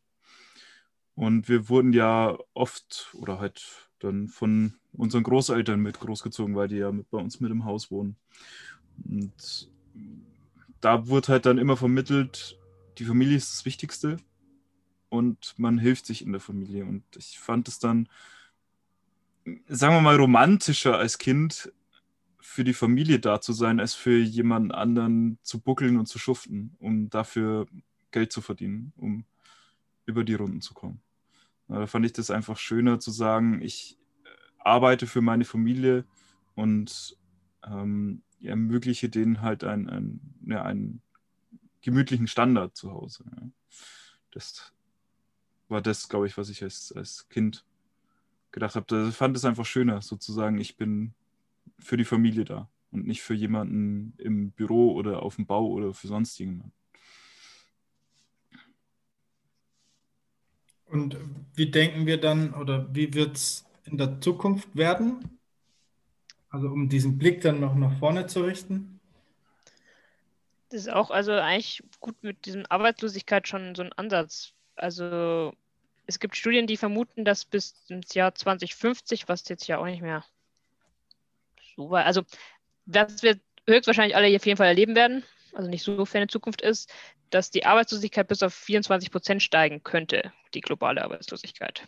Durch einerseits Wegfallen von alten Arbeiten, Arbeitsplätzen oder ja auch Berufen, durch ähm, Automatisierung und ähm, ja, Übernahme von Robotern oder weil es halt, ja, zum Beispiel Kohleabbau nicht mehr gibt und dann die ähm, Leute, die in die Minen gehen, wie man sie auch immer nennt. Ähm, Minenarbeiter. Richtig. Das Von denen es aber so viele auch nicht mehr viele gibt. Also zumindest in ja, Deutschland wird ja auch hauptsächlich durch Maschinen abgebaut. Ja. Ja, aber also die fallen dann, dann komplett weg, auch allgemein so, also das durch Wegfallen von den Industriezweigen auch, wenn man wirklich dann auch, keine Ahnung, man die Atomkraftwerke alle abgestellt hat, dann fallen da auch Berufe weg oder doch mal nur noch E-Autos produziert werden, dass dadurch halt äh, viele Berufe wegfallen und halt über die durch die Übernahme von äh, Robotern. Ähm, also gibt Studien, die sagen, dass bis 2050 auf 24 Prozent steigen könnte. Weshalb ja die Frage ist auch, wie wir mit unserer Arbeit umgehen und ob wir denn wirklich auch alle arbeiten müssen. Ähm, ich denke auch dazu gehört ist, ähm, was viele jetzt ja schon verlangen, bedingungsloses Grundeinkommen. Ist es, also ja, ist die Frage, ob darauf unsere, also unsere Gesellschaft eigentlich zusteuert. Weil so wie jetzt ist, wird es nicht bleiben. Ändern sich, hat sich schon viel geändert, Digitalisierung durch Corona auch vorangetrieben. Ähm, ja, was meint ihr denn dazu? Was glaubt ihr, wie es da in dem Fall ausschaut? Werden wir 2050 noch alle arbeiten oder ich glaube, dass wir weniger arbeiten. Wenn man sich so ein bisschen anguckt, wie sich die wöchentliche Arbeitszeit verändert hat. Also wir haben, wir sprechen 1900 noch von einem Zehn-Stunden-Tag, der irgendwann gesetzlich eingeführt wurde. Und 1965 dann die 40 Stunden beziehungsweise die Fünf-Tage-Woche. Dann gab es irgendwann einmal Wochenende rein gesetzlich. Ähm, es gibt ja jetzt schon Forderungen zu sagen, die Wochenarbeitszeit muss auf 30 oder 25 Stunden reduziert werden, die Regelarbeitszeit, damit quasi die vorhandene Arbeit auf mehr Köpfe verteilt werden kann.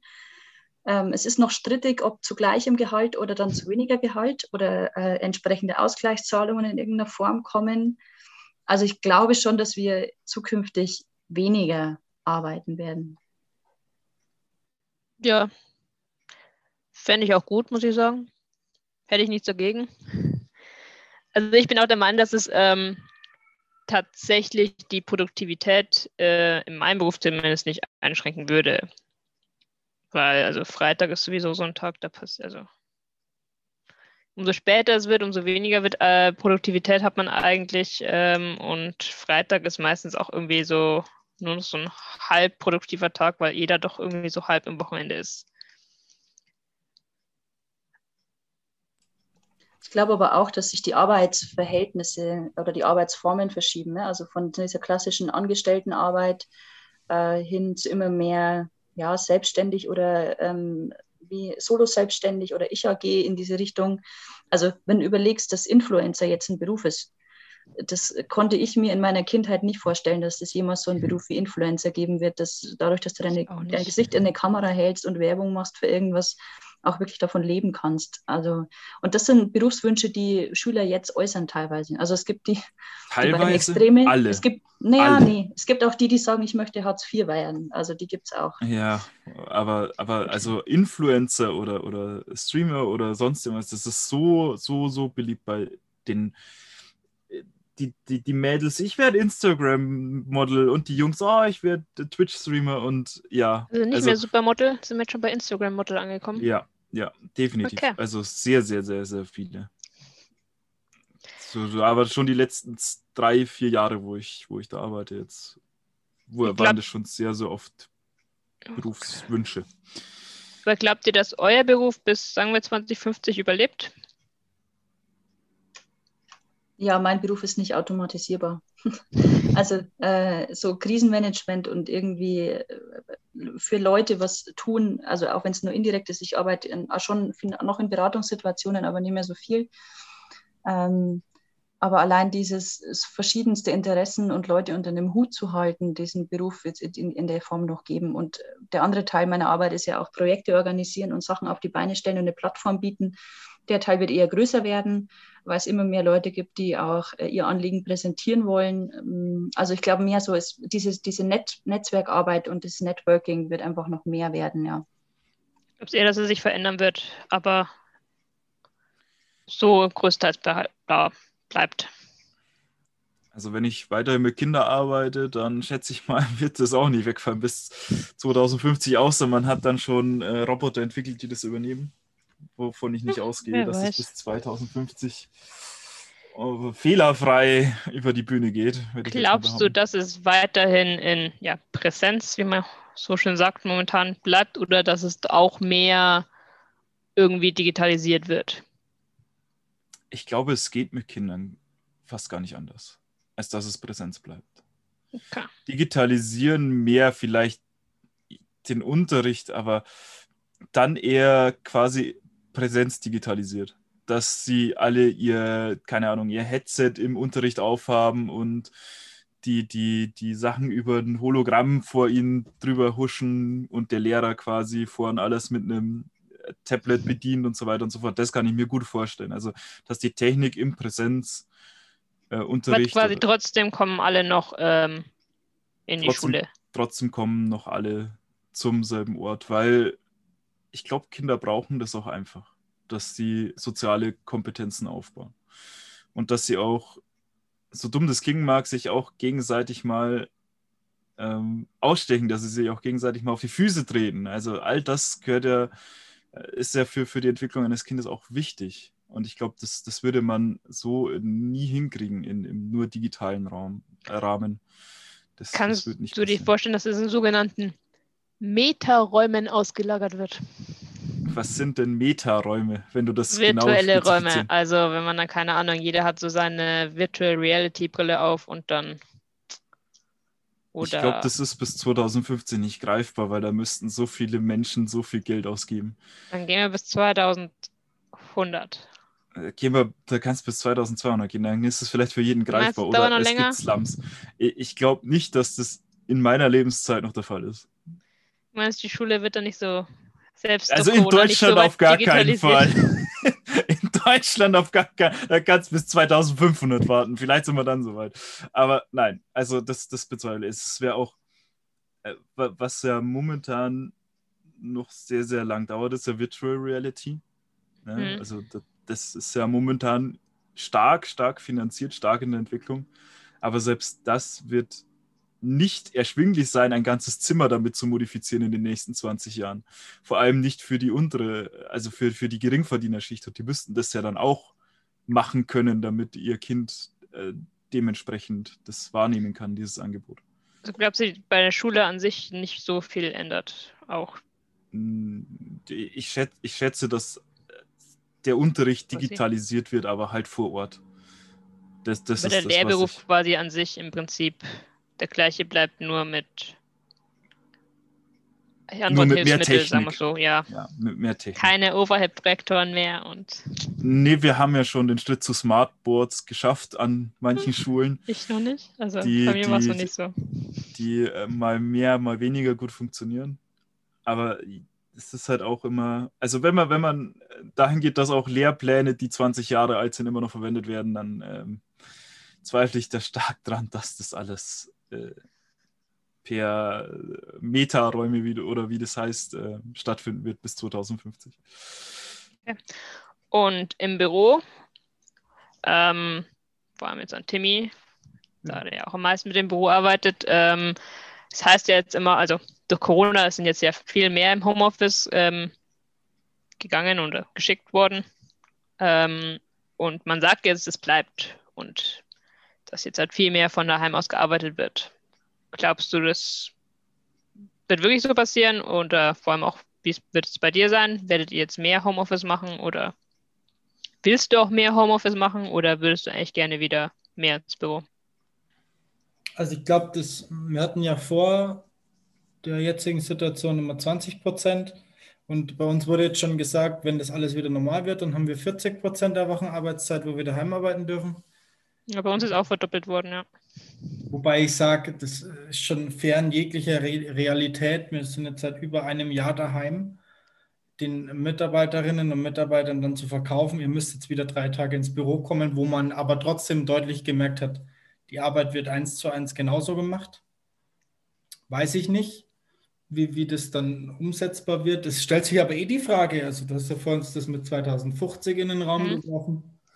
Gucke ich mir die Mannschaftszahlen an, dann sieht es schon schwierig aus. Ähm, ob man dann noch sagt, man ist in 30 Jahren noch so vertreten mit dieser ähm, Struktur und mit den Aufgaben. Also man wird weggehen. So Meinst du mit Mannschaftszahlen jetzt wirklich Fußballmannschaften? zum Beispiel, oder? die gehen überall Okay. runter. Man hat, wie es überall ist, man muss um seine Mitglieder kämpfen. Ähm, Und das führt natürlich irgendwann zu dem Problem, dass man eine hauptamtliche Zentrale hat mit 100 Leuten, aber irgendwie keine Vereine mehr oder keine Mannschaften mehr im Spielbetrieb. Dann ist es natürlich schwierig. Wenn man die Kurve irgendwie auffangen kann und trotzdem wieder Kinder gewinnt, die halt anfangen, den Sport zu machen, dann kann das schon funktionieren. Dann wird es auch vielleicht in diesen Bildungsbereich, in der Qualifikation ausgebaut werden können, aber so diese Passbeantragung, da brauche ich keinen Menschen mehr, der das macht in 30 Jahren. Da gibt es ein automatisiertes System, was dann die Pässe freigibt und also da sehe ich dann schon eher. So ähm, kannst du dir vorstellen, dass bei euch dann tatsächlich weniger Arbeitsplätze, also auch weniger Leute arbeiten oder Leute weniger arbeiten, aber vielleicht noch gleich viele Leute. na, es wird sich verschieben, glaube ich. Ich glaube, dass die, Mhm. die, die Mannschaftsstärke, wenn wir so im Sportlichen bleiben, ähm, wird sich halt ähm, in bestimmten Abteilungen vers- verdoppeln und in anderen Abteilungen auf Null gehen. Das kann ich mir schon vorstellen. Oder nahe Null. Dann hat man halt noch einen, der drüber guckt, aber ähm, das merkt man jetzt schon, diese ganzen automatisierten Prozesse, da brauche ich keinen Menschen mehr dafür. Das können Maschinen im Moment eigentlich genauso gut, wenn nicht sogar besser. Okay. Genau in der Richtung dann eben gucken müssen. Ja. Es wird ja auch immer von so einem Paternoster-Effekt gesprochen. Ja. Wir haben eine Akademisierung, wir haben immer klügere Leute, die immer komplexere Maschinen auch programmieren können und ähm, immer, immer komplexere Jobs annehmen können. Aber es, auf der anderen Seite gibt es eben dann die, die immer weiter runterfallen. Also diese, ich glaube, der Zahl der Working Poor, die irgendwie mehrere Jobs haben, um ähm, ja, ihr, ihr Auskommen zu finanzieren, wird mehr werden, wenn wir keine andere gesellschaftliche Lösung dafür finden, eben wie ein, ein Grundeinkommen oder ein Bürgergeld oder ein was auch immer, wie man es nennen mag.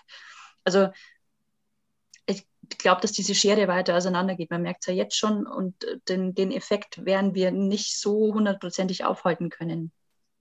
In der Studie habe ich auch gelesen, dass ähm, wir an sich oder ob wir, ähm, oder da wurde eher die Frage gestellt, ob wir alle programmieren lernen müssen, um eigentlich den ganzen Algorithmus, wo unser Leben auch irgendwie bestimmen, noch irgendwie zu verstehen. Denkt ihr, das ist eine Notwendigkeit oder, oder wird es eine Notwendigkeit werden, irgendwann programmieren zu können, um quasi noch der Computer, der dein Leben irgendwie ja, bestimmt, zu verstehen? Also ich glaube, dass ähm, dieser Effekt, dass man sich immer öfter verändern muss oder dranbleiben muss an Veränderungen, der Effekt wird stärker werden. Ob ich das wirklich am Programmieren festmachen würde, weiß ich nicht.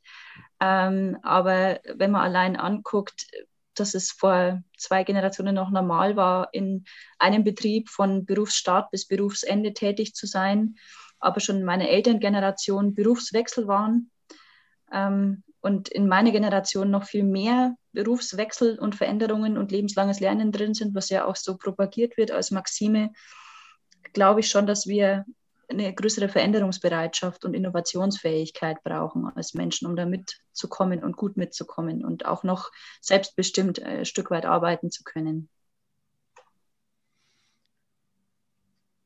Also ich, ich glaube, dass es ab einem gewissen Zeitpunkt egal ist, wie weit sich der Mensch anpassen kann. Der Mensch macht sich halt durch technischen Fortschritt irgendwann obsolet. Und das muss man halt akzeptieren können es wird irgendwann die Zeit kommen, wo es heißt, ja, die meiste Arbeit kann eine Maschine besser machen.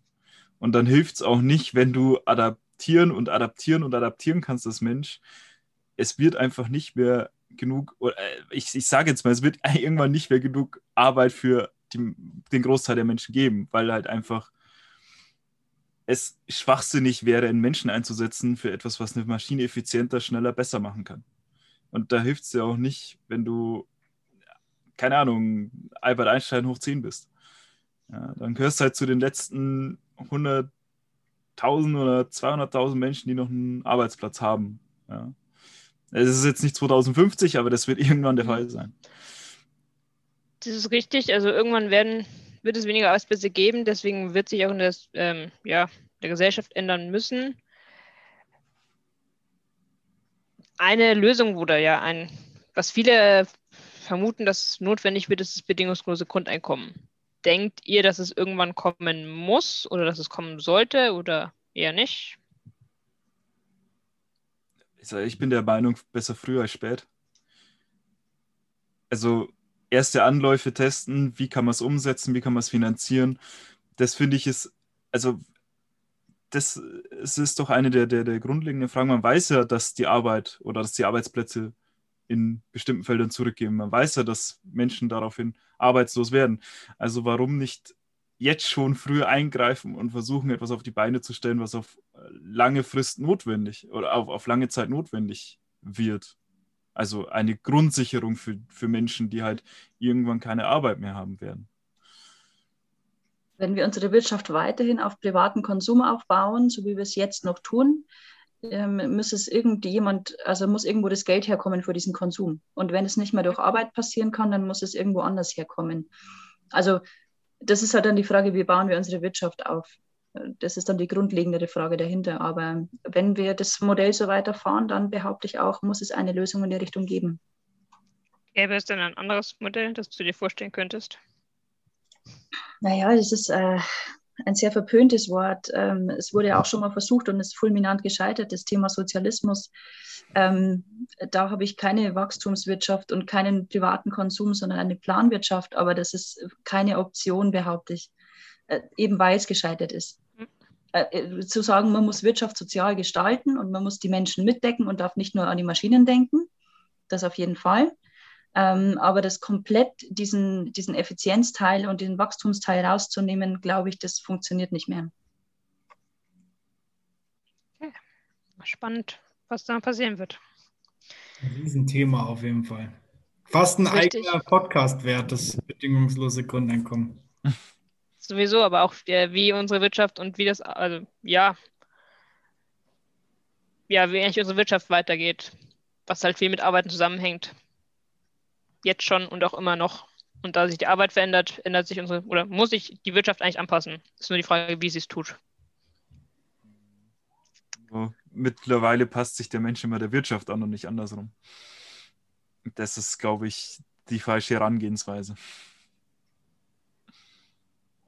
Ich glaube ja. auch, dass es neue, äh, neue Berufsgruppen, vor allem in diesem Bereich, den ich vorhin genannt habe, diesen fünften Sektor Tourismus, Freizeit, Wellness, Unterhaltung geben wird. Ne? Also es wird mhm. irgendwann die Leute geben, die sich viel Freizeit leisten können und es wird die Leute geben, die für die Freizeit der anderen arbeiten müssen, damit die das schön haben. Also ich glaube, wir haben eine neue Working Poor Class. Äh, nicht mehr die klassischen Industriearbeiter, die am Fließband stehen, sondern halt irgendwann ähm, diese ganzen Fremdenführer, Animatösen, wie auch immer, ähm, die uns dann, die den, den besser verdienenden die, die Freizeit schön umrahmen. Fällt es eigentlich, eigentlich unter Dienstleistungen? Das ist, was mich an diesem Sektor ehrlich gesagt noch immer verwirrt das fällt, das ist je nach, je nach Sichtweise, fällt es, fällt es eben nicht mehr unter Dienstleistungen, sondern wird es als neuer fünfter Sektor mitgehandelt. Ja. Also hm, das ist, da ist sich die Wissenschaft noch nicht so ganz einig, wo sie es hinstecken möchte. Hm. Ja, also in diesem Sinne glaube ich, es bleibt spannend. Wir werden weiter dranbleiben, wir werden weiter diskutieren und ähm, mal sehen, vielleicht gibt es eine Podcast-Folge zum bedingungslosen Grundeinkommen. Ihr werdet uns wieder hören und in diesem Sinne freuen wir uns, wenn ihr nächstes Mal wieder mit dabei seid. Tschüss. Ciao. Ciao.